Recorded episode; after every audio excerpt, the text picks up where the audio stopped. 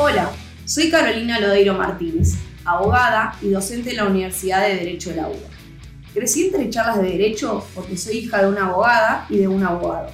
Siempre tuve interés por entender de qué hablaban, como así también el deseo de que toda la gente entienda qué es realmente la abogacía. A lo largo de nuestras vidas pasamos por distintas situaciones que involucran temas jurídicos por eso, en este podcast, quiero invitarte a escuchar charlas de café con las distintas voces de abogadas y abogados para que nos cuenten cómo es su día a día. ¿Qué es la ley para quienes trabajan todos los días con ella? ¿Cómo es resolver conflictos jurídicos? ¿Qué los llevó a elegir la profesión? ¿Qué mirada tenemos sobre la abogacía?